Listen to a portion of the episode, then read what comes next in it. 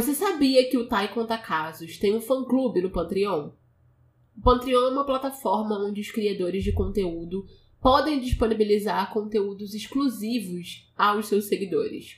Lá, eu mostro os bastidores do podcast, faço atualizações em tempo real sobre os episódios, enquetes, disponibilizo os episódios com antecedência e muito mais. Se você gosta do trabalho que eu tenho feito aqui no Tai Conta Casos, me apoie a continuar produzindo conteúdo bom e responsável. Por apenas 5 reais por mês você ganha tudo isso e mais um episódio extra por semana. Além da possibilidade de receber os episódios do feed principal com antecedência, assim que eles ficam prontos. Para comemorar a volta do fã clube, o primeiro episódio extra está disponível de forma pública no nosso Patreon para você ouvir e ter um gostinho de como é a experiência do nosso fã-clube e decidir se juntar à nossa comunidade. Acesse www.patreon barra para ouvir o episódio dessa semana, link na descrição do episódio e bom episódio!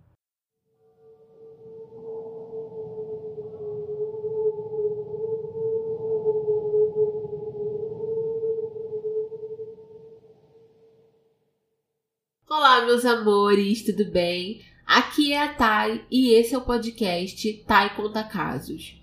Se essa é a sua primeira vez aqui, já aproveita para nos seguir e ativar as notificações para não perder nenhum episódio novo. E se você é um ouvinte retornando, seja muito bem-vindo de volta. Aproveita e confere se você já deixou uma avaliação de 5 estrelas pra gente no Spotify ou onde quer que você esteja nos ouvindo. E primeiro de tudo, eu quero agradecer muito para cada um de vocês que deixou uma avaliação do Spotify, que está seguindo a gente. O número cresceu bastante com relação a quando eu comecei a colocar isso na abertura dos podcasts. E de verdade, de coração, muito obrigada. Vocês não têm ideia do quanto esses pequenos gestos ajudam o podcast a ser exportado. E o crescimento no número de reproduções também aumentou muito depois disso. Então, se você já segue a gente, se você já deu uma avaliação pra gente, conta do podcast pra, pra algum amigo, pra algum parente, pra quem você conhece que você sabe que gosta de true crime. Outro pedido que eu vou fazer é compartilha o podcast no Instagram, quando você estiver ouvindo, marca a gente lá, porque isso ajuda a outras pessoas a encontrarem o podcast também. Quanto mais pessoas estiverem nos ouvindo, maior o podcast for ficando, melhor ele também vai ficar. Bom, o caso de hoje trata de assuntos bem difíceis, que são estupro e suicídio relacionados a menores de idade. Então, é necessário bastante cuidado ao ouvir. E se você não se sentir confortável com o assunto, se você é sensível a esses tópicos, se de alguma forma isso é um gatilho para você, esse episódio não é para você, tá? Escuta um dos antigos, espera o episódio da semana que vem.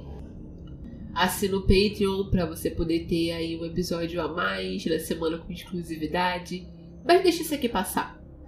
Agora, se você tá ok, se você aguenta ouvir sobre essas coisas, vamos lá.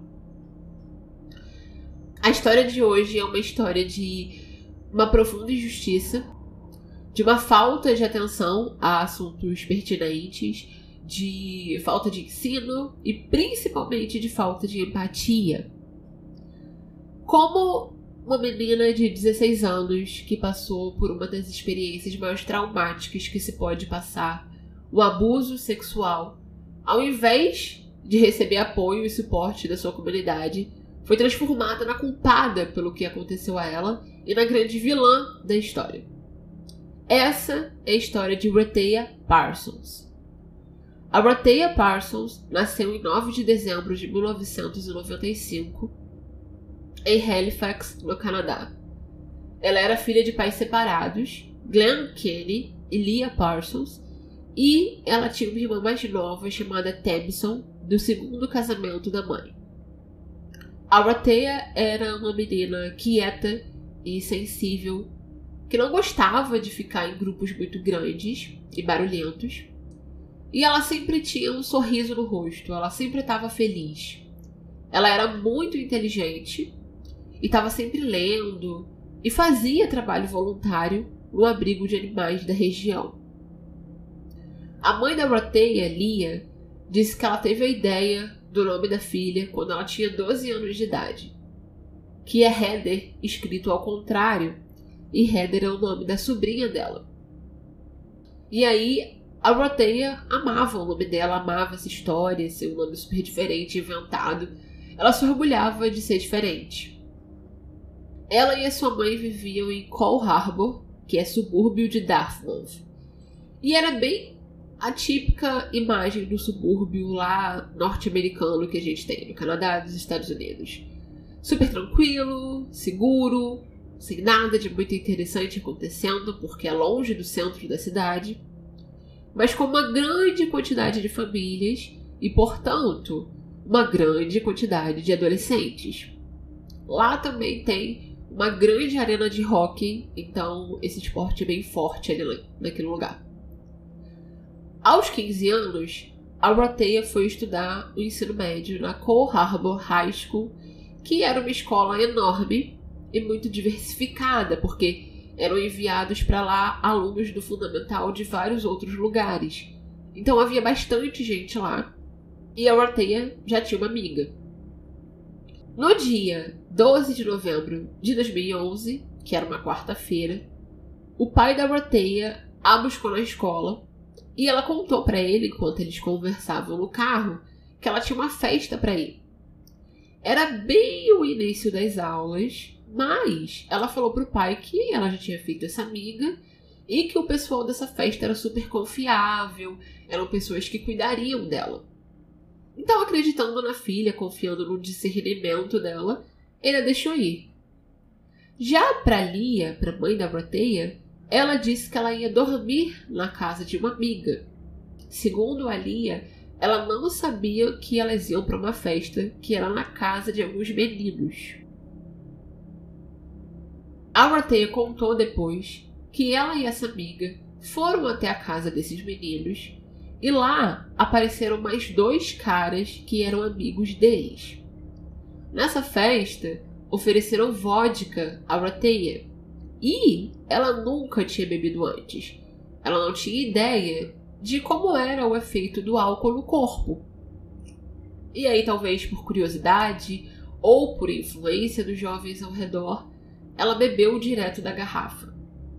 E aí ela só se lembrava de ter sido levada para o andar de cima da casa e do rosto dos caras se alternando em cima dela e de bater a cabeça na janela porque ela começou a vomitar. Ela também se lembrava de alguém dizendo: tira uma foto. Na manhã seguinte, ela acordou num quarto diferente entre os dois caras que foram para casa dos amigos dela, os dois que ela não conhecia. E a princípio ela não juntou as peças, ela não entendeu o que tinha acontecido ali de fato. Mas, passadas horas, meio que o trauma foi dando sinais no organismo dela. E até a hora em que a Lia chegou em casa, na noite do dia seguinte, ela encontrou a Roteia enrolada numa bola no chão da cozinha, se balançando de um lado para outro. E aí ela pediu para Morteia contar a ela tudo o que ela se lembrava. Na terça-feira seguinte, na escola, os boatos que ruminavam era que a Rateia era uma puta, que ela dormiu com quatro caras ao mesmo tempo, na mesma noite. E essa história se espalhou igual fogo. Logo, todos os alunos só falavam sobre isso. E foi aí que a Rateia ligou para o pai em pânico, porque até então ela não tinha se dado conta direito do que tinha acontecido com ela, porque ela não se lembrava de nada. E para piorar essa situação, ela descobriu que uma foto dela nua havia sido enviada para os alunos da escola. E a partir daí, um foi enviando para o outro até que todo mundo tinha visto. Nela, a Roteia estava nua, vomitando, e um dos caras aparecia como se fosse uma selfie dos dois. Ele enviou a foto dizendo: Essa é Rotea Parsons e eu estou fazendo sexo com ela. Aquela foi a última vez que a Rotea foi àquela escola. A foto se tornou viral. Literalmente se espalhou por toda parte. Não só na escola dela, mas em todo o distrito escolar. A ponto do jornal local fazer uma matéria sobre isso. E assim, ela recebia mensagens de todo mundo dizendo coisas horríveis. Nenhum adolescente foi até a casa da Broteia para saber se ela estava bem. As pessoas só mandavam mensagem para fazer xingamentos e comentários extremamente ofensivos. E na sexta-feira daquela mesma semana, a Orteia teve um colapso nervoso. A Lia levou a Orteia até a polícia para elas fazerem um boletim de ocorrência e ela deu um depoimento de duas horas. E alguns dias depois, eles ligaram dizendo que ela simplesmente tinha dado depoimento para a pessoa errada. A polícia disse que o oficial que tomou o depoimento não estava autorizado a fazer aquilo. E aí ela teve que ir novamente e prestar um novo depoimento, que dessa vez durou 10 horas. E o que aconteceu foi que, entre esses dois espaços de tempo, algumas memórias foram voltando para a Brateia. Afinal, ela estava intoxicada quando tudo aconteceu. E no segundo depoimento, ela disse firmemente que ela se lembrava de ter dito não a alguém, tipo, não faça isso comigo. Mas a polícia disse que ela estava confusa, que haviam discrepâncias nas declarações dela. Segundo a Lia, eles a trataram como se ela fosse a criminosa. E eles começaram a investigar a Rateia e não os caras que estavam na festa com ela. A polícia investigou esse caso por um ano, mas não apreendeu nenhum celular ou notebook ou nada que pertencesse a nenhum dos meninos envolvidos. Eles também nunca interrogaram nenhum deles. Eles tinham a foto, a evidência, a história que estava sendo contada para difamar a Proteia e sabiam quem havia enviado essa foto. Afinal, o autor da foto tá na foto. Porém, ainda assim, nunca foram até a escola. Nunca tomaram nenhuma medida para impedir que essa foto continuasse a ser espalhada. Quando a Lia descobriu que a líder da investigação não tinha interrogado os garotos, ela indagou por quê. E essa policial respondeu para ela que ela estava entrevistando as pessoas que tinham recebido a foto. E que aquilo ali não era CSI. E ela disse a Lia, abre aspas, eu não tenho que te contar nada, fecha aspas. A Lia foi até os superiores dessa policial, mas mesmo assim eles não tomaram uma atitude diferente. Por fim, a polícia disse que não parecia promissor o caso para uma agressão sexual, porque era um disse-me-disse. Ao longo daquele ano, a foto continuou circulando e Aurateia foi se tornando um fantasma de si mesma. Segundo as próprias palavras dela, ela era jovem demais para lidar com aquelas emoções. As pessoas continuavam mandando mensagens cruéis. Nenhum amigo falava com ela. Ela sentiu que perdeu tudo. Mesmo mudando de escola, todo mundo ainda sabia sobre a foto e a versão falsa que circulava junto com ela. E o bullying a seguia aonde quer que ela fosse. E, em sua maioria, quem chamava a Roteia de todos os piores xingamentos possíveis eram meninas. Elas não a deixavam passar. Ficavam paradas bem na cara dela gritando, dizendo para a Roteia se matar elas tentavam bater na Borteia. Tudo que ela fazia era ir embora. Ela sentia que não tinha como lutar contra todo mundo. Em março daquele ano, ela amarrou um cinto no pescoço e ia se enforcar, mas ela escutou o carro do pai dela estacionando na garagem e desistiu. Depois disso, ela teve um pequeno colapso nervoso porque estava com medo de se machucar, de se ferir. Então, os pais dela a levaram para o hospital, onde ela ficou internada durante a noite.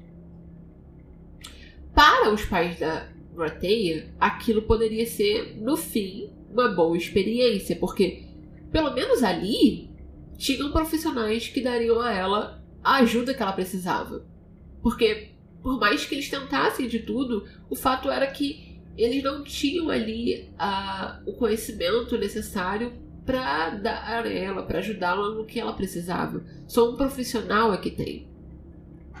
Porém, foi outra experiência ruim.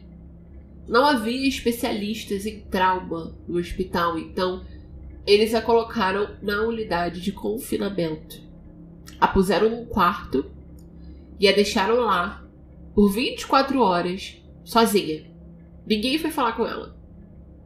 A Rateia também contou que funcionários masculinos a colocaram lá e antes disso a despiram, a deixando só de calcinha. A resposta do hospital foi apenas que isso não acontecia lá. Mas, quando a história vazou, outros pais de adolescentes disseram que isso também havia acontecido com a filha deles. Funcionários homens estavam presentes observando quando as meninas eram despidas. Então, no dia seguinte, o hospital se retratou dizendo: Bom, isso acontece em circunstâncias extremas, mas não aconteceu com a Ratea Parsons.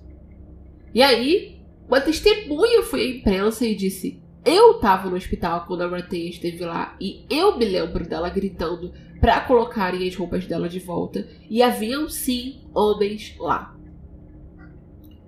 Não somente a Rateia havia sido violada pelos quatro garotos que estupraram, como por toda a cidade que continuava compartilhando a sua foto, como pela polícia que virou as costas e agora pelo hospital que tratava dessa forma uma vítima de agressão sexual.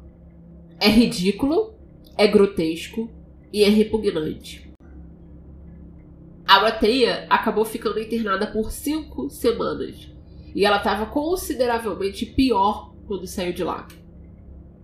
Ela não só tinha uma grande raiva dentro dela, como lá ela aprendeu a cortar os pulsos e os braços o pai dela disse que, num dado momento, ele estava no quarto com ela e ela simplesmente virou e disse: Pai, eu vou morrer. Os pais da Morteia tentaram escrevê-la num programa de recuperação para ajudá-la, mas o hospital queria colocá-la na reabilitação para usuários de drogas. A Morteia não queria ir, obviamente, afinal, ela nunca nem tinha usado drogas. Mas o pai dela insistiu, dizendo que pelo menos ela teria acesso à terapia. Então, ela prometeu dar uma chance. E no primeiro dia, ela ligou 20 minutos depois, porque na reunião, sentado de frente para ela, estava um menino que era amigo de um dos caras que a estuprou. Ninguém no programa, sabendo de quem era a Ortega, porque todo mundo sabia, se preocupou em averiguar isso. Mais ou menos nessa mesma época foi quando a Rateia estava morando com o pai. E um dia ele a ouviu chorando no quarto, e quando ele foi até lá, ela estava toda ensanguentada porque ela havia cortado os seus braços e seus pulsos. Nessa altura, a polícia tinha dito que definitivamente eles não iam fazer nenhuma acusação aos garotos para agressão sexual nem pornografia infantil. E a Rateia ficou devastada, indignada. E isso, por um lado, deu um pouco de força. A raiva deu motivação à Rateia. E ela decidiu que queria voltar à escola e recuperar o controle da sua própria história. Mas a Coil Harbor High não permitiu que ela voltasse a estudar lá. Eles não queriam lidar com ela.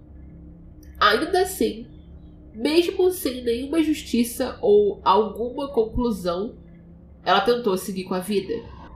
ela fez alguns amigos numa escola nova e até tinha um namorado. No dia 7 de abril de 2013, quando a Rateia tinha voltado a morar com a mãe dela, a amiga dela, Jenna, estava dormindo lá por alguns dias.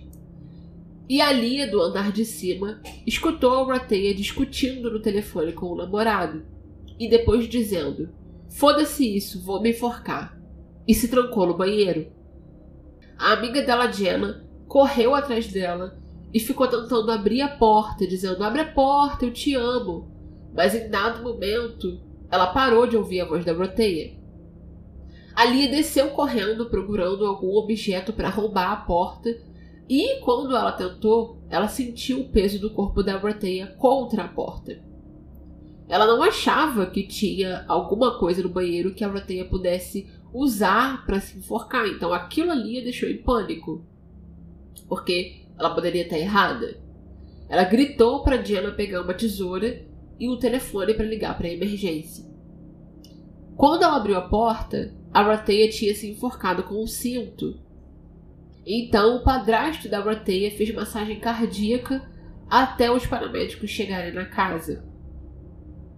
Foram 45 minutos sem pulso e então finalmente a levaram para o hospital. Mas chegando lá, uma enfermeira disse a Lia que aquilo não era nada bom e que a Rateia provavelmente iria morrer. A Rateia ficou quatro dias internada na UTI do hospital, mas infelizmente ela nunca mais acordou. Os pais dela decidiram doar os órgãos da Rateia e ela salvou cinco vidas. Uma delas, uma adolescente que recebeu seu coração. A Lia fez um post no Facebook dizendo que havia perdido a filha dela depois de uma agressão sexual sofrida e muito bullying. E esse post, que foi extremamente triste, mas também muito comovente, acabou instigando algo dentro das pessoas. Uma jornalista escreveu uma matéria intitulada Quem falhou com Marteia Parsons? que viralizou e foi aí que o Anonymous se envolveu com o caso. Esse Anonymous, o grupo de hacker secreto que desvenda informações e fazem manifestos em prol da liberdade digital e tal. Eles fizeram um vídeo contando a história verdadeira da Brateia e oferecendo todo o apoio e consolo à família dela. E numa entrevista sem revelar sua identidade, um dos apoiadores, um dos membros do Anonymous, disse que Halifax, onde a Rotea vivia, era a cidade que ele cresceu. E ele tinha uma filha da mesma idade que ela. Por isso, o caso o impactou tanto. O Anonymous soltava vídeos sobre o caso a cada dois dias no YouTube, revelando muitas informações sobre o caso, como por exemplo, que haviam encontrado as identidades de dois dos quatro estupradores. Então, eles exigiram que as autoridades canadenses tomassem medidas legais imediatas ou eles iam revelar tudo. Por causa dessa atenção que o Anonymous trouxe para o caso, todos os veículos de mídia em torno do mundo inteiro começaram a noticiar a história da Roteia.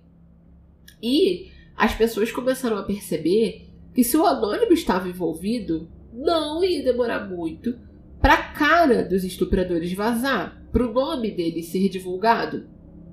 Então, um deles enviou uma mensagem no Facebook para Lia dizendo que todo mundo o odiava e que ele estava temendo pela sua própria segurança e que eles precisavam se encontrar para conversar. Ao que a Lia respondeu que ela não tinha o menor interesse em encontrá-lo e que se ele tinha algo a dizer, ele podia dizer ali por mensagem. E por mais incrível que pareça, ele escreveu uma longa confissão ali no chat do Facebook. Era um texto absurdamente longo, descrevendo todos os detalhes que a Brateia mesma não sabia por não se lembrar do que aconteceu naquela noite. Era ele dizendo: Eu estuprei Rateia Parsons. A Lia tirou print de tudo e chamou a polícia. Então o Anonymous soltou um novo vídeo dizendo que eles haviam obtido a confissão que eles precisavam e que se o ministro da Justiça não abrisse o caso novamente para investigação e a justiça fosse decidida no tribunal, eles iriam atrás dele e eles iriam expor as identidades dos quatro garotos. E aí, olha só, a investigação foi reaberta. Em setembro, o primeiro réu, o garoto que tirou a foto da Roteia, foi chamado ao tribunal. Eles indiciaram apenas dois dos quatro. Um com a produção da pornografia e o outro com a distribuição. O primeiro se declarou culpado de criar pornografia infantil e o segundo recebeu apenas um ano de condicional e nunca foi preso. A promotoria não indicou ninguém por agressão sexual até hoje. Você deve estar se perguntando: e quanto a amiga da Rateia que foi com ela até a casa desses meninos? Afinal, ela não estava como amiga? Essa menina conhecia os dois meninos que moravam na casa e já havia saído com os dois, já tinha casualmente namorado os dois.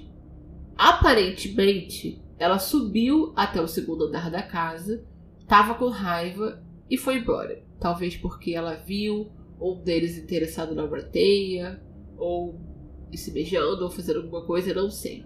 No entanto, a polícia tratou ela como se ela fosse uma testemunha, como se ela tivesse ficado presente a noite inteira. Embora ela não estivesse, então ela não sabia realmente o que aconteceu.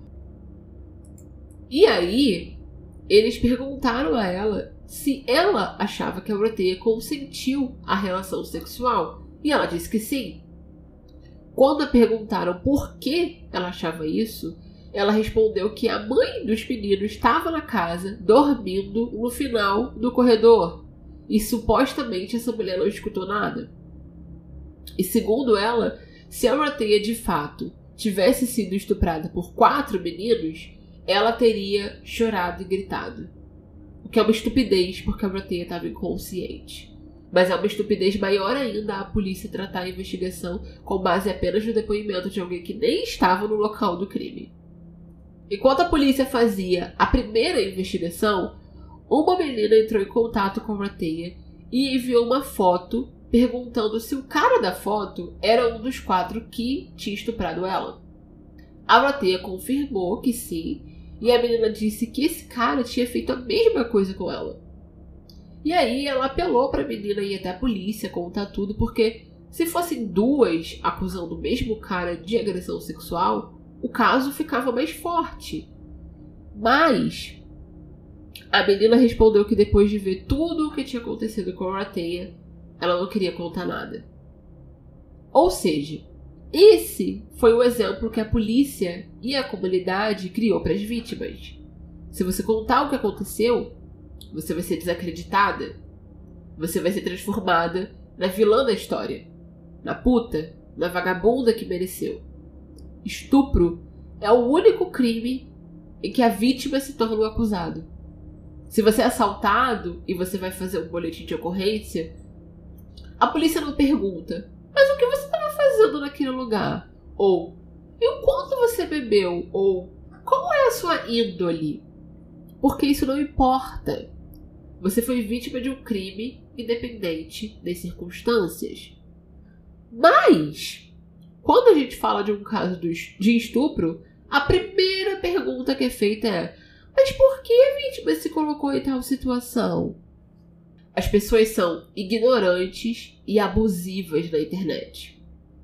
E alguém criou uma página no Facebook chamada Rateia Dead Parsons. Dead significa morta. Pegaram fotos da conta oficial da Rateia e usaram lá com um monte de edições de mau gosto, fazendo referência ao enforcamento dela. Postaram vários memes satirizando o suicídio, com corpos pendurados em árvores. Era absolutamente nojento. O pai da Rateia entrou em contato com o Facebook pedindo para que a página fosse tirada do ar e o Facebook respondeu que eles haviam analisado a página e que ela não violava os padrões da comunidade. O pai dela então postou no blog e na página dele do Facebook sobre essa página. E o fato do Facebook não ter feito nada sobre, porque ele sabia que o anônimo estava acompanhando o caso e tudo que ele fazia. E aí, horas depois, ele recebeu um e-mail que vinha da Rússia mandando ele olhar a página de novo. e tinha um informe dizendo que a página foi hackeada pelo Anonymous e havia uma foto da pessoa que havia criado a página. E pasmem, era a irmã mais velha do menino que estuprou a Rateia. Mesmo menino que estava na foto dela que circulou na internet. A irmã do estuprador da Rateia, uma menina de 21 anos de idade, fez uma página satirizando o suicídio dela depois de todo o trauma e bullying que aquela menina viveu graças ao irmão dela. Eu, eu, eu não tenho, eu não tenho palavras. O pai da Rateia também tinha um canal no YouTube onde ele tentava trazer repercussão para o caso. E depois que isso aconteceu, ele começou a receber ameaças de morte em todos os vídeos, vindas de um mesmo usuário, que era I Karma 902. Eram coisas absurdas, tipo chamando a Rateia de todos os xingamentos possíveis e o Glenn também. E ele começou a tomar esses insultos como pessoais. Ele supôs que essa pessoa era da área de Halifax, porque 902 é o código de área de lá. E a pessoa também sabia muita coisa sobre o caso, tipo os insultos eram bem detalhados. Ele tirou print de tudo e levou à polícia. E dessa vez, finalmente, eles trataram com a seriedade devida e conseguiram o apoio do FBI em Washington. E o FBI entrou com o pedido no Google para descobrir o IP do computador ou qualquer que fosse o aparelho eletrônico, de onde estavam vindo os comentários. E uma prisão foi feita nesse caso, mas legalmente o Glenn não podia dizer o nome da pessoa. Mas era o mesmo cara da foto com a Rateia. E é triste, sinceramente, que uma pessoa seja tão suja que ela não fique satisfeita com o fato de ter causado o dano que destruiu a vida da menina a ponto dela se matar mas eles ainda precisam ficar perseguindo a família dela depois. Não existe assim remorso nenhum dentro desse garoto. Diria que não existe nem consciência, nem humanidade, é totalmente repulsivo. Não é culpa da vítima ter sofrido um estupro ou qualquer tipo de assédio sexual. E também não é culpa da vítima quando é praticado bullying ou cyberbullying contra ela. É um crime. É culpa do criminoso?